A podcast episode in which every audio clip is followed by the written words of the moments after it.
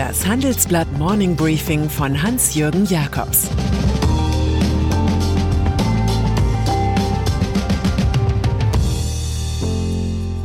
Guten Morgen allerseits. Heute ist Freitag, der 3. April. Und das sind heute unsere Themen. Sieben Lehren aus dem Crash. Die Notgaben der EU. Wer steckt hinter Zoom? Im Folgenden hören Sie eine kurze werbliche Einspielung. Danach geht es mit dem Morning Briefing weiter. Die Märkte sind in Aufruhr. Wir geben klare Empfehlungen, wie Sie mit der Krise umgehen und Chancen nutzen können. Handelsblatt Inside Geldanlage bietet einmal wöchentlich exklusive Inhalte und Finanztipps. Recherchiert von Deutschlands bedeutendster Wirtschaftsredaktion. Dazu gibt's die besten Handelsblatt-Texte zum Thema Geldanlage. Weitere Informationen finden Sie unter handelsblatt.com/geldanlage oder in den Show Notes. Corona ist eine fürchterliche Geißel. Weltweit sind nach der offiziellen Statistik jetzt mehr als eine Million Menschen infiziert. Wirtschaftlich kann man mit Blick auf den schwächelnden US-Kapitalismus sieben Lehren ziehen. Erstens. Der trickreiche Rückkauf eigener Aktien durch Konzerne hat sich für ein neues Verbotsgesetz qualifiziert. Bizarr, mit welch simpler Zaubernummer Manager das geneigte Publikum begeistert hatten. Man kaufte aus den Gewinnen einfach eigene Aktien. Das verschönerte die Kategorie Gewinn pro Aktie wie Blattgold und trieb Kurse. Zwischen 2009 und 2019 haben US-Unternehmen sage und schreibe 4,3 Billionen Dollar für solche Deals in eigener Sache ausgegeben. So viel Geld, wie die Notenbank nun mit Hilfe aus Washington an Hilfskrediten offeriert. Zweitens. Dauerhaft niedrig gehaltene Zinsen führen nicht zur Vollbeschäftigung, sondern zu Silly Money. Fast jede dritte US-Firma verschuldete sich für das Populärmittel Aktienrückkäufe sogar. Fremdkapital kostete ja nichts, so bewirken Niedrigzinsen mikroökonomisch Verbindlichkeiten. Und makroökonomisch eine Immunschwäche. Corona kann man auch als Signal zur Einhegung eines wuchernden Finanzmarkts verstehen, der inzwischen viermal so groß ist wie die Realwirtschaft der Welt. Drittens, eine gute nationale Infrastruktur zählt so viel wie eine gute Konzernbilanz. Privater Reichtum und öffentliche Armut, das war schon bei John Kenneth Galbraith keine Glücksformel. Im globalen Wettbewerb fallen jene Nationen zurück, die zum Beispiel nicht einmal Material und Personal organisieren können, um Covid-19 wirksam zu bekämpfen. Im Central Park von New York stehen Feldkrankenhäuser. Russland liefert Beatmungsgeräte. Kollektive Güter wie Gesundheit dürfen anders als in der Vergangenheit keine Mauerblümchen der Politik sein.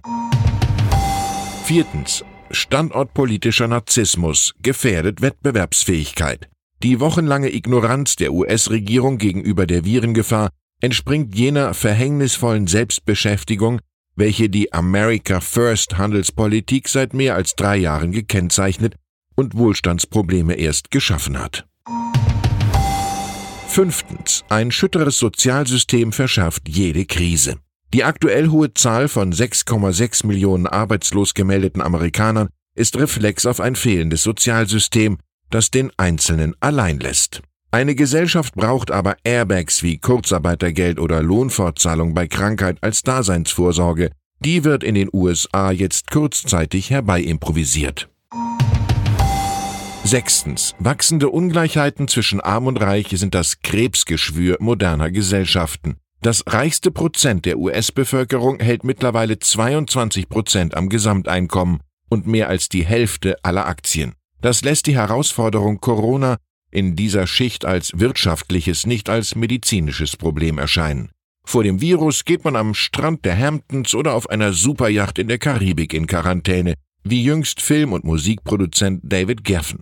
In bestimmten Vierteln von New York, Detroit oder Chicago jedoch steigt das Lebensrisiko.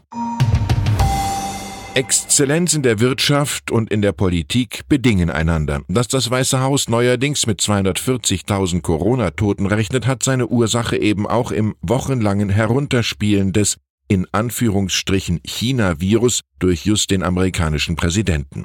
Gute Politik ist Vorleistung für Wachstum. Schlechte Politik ein negativer Rezessionsmultiplikator.